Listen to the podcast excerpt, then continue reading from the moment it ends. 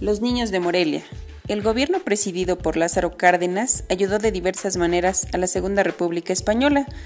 Una de ellas fue acogiendo a los que serían conocidos como los niños de Morelia, más de 400 niños que huían de la Guerra Civil Española 1936-1939 llegaron a Veracruz y el 10 de junio de 1937 una multitud les dio la bienvenida en Morelia, Michoacán.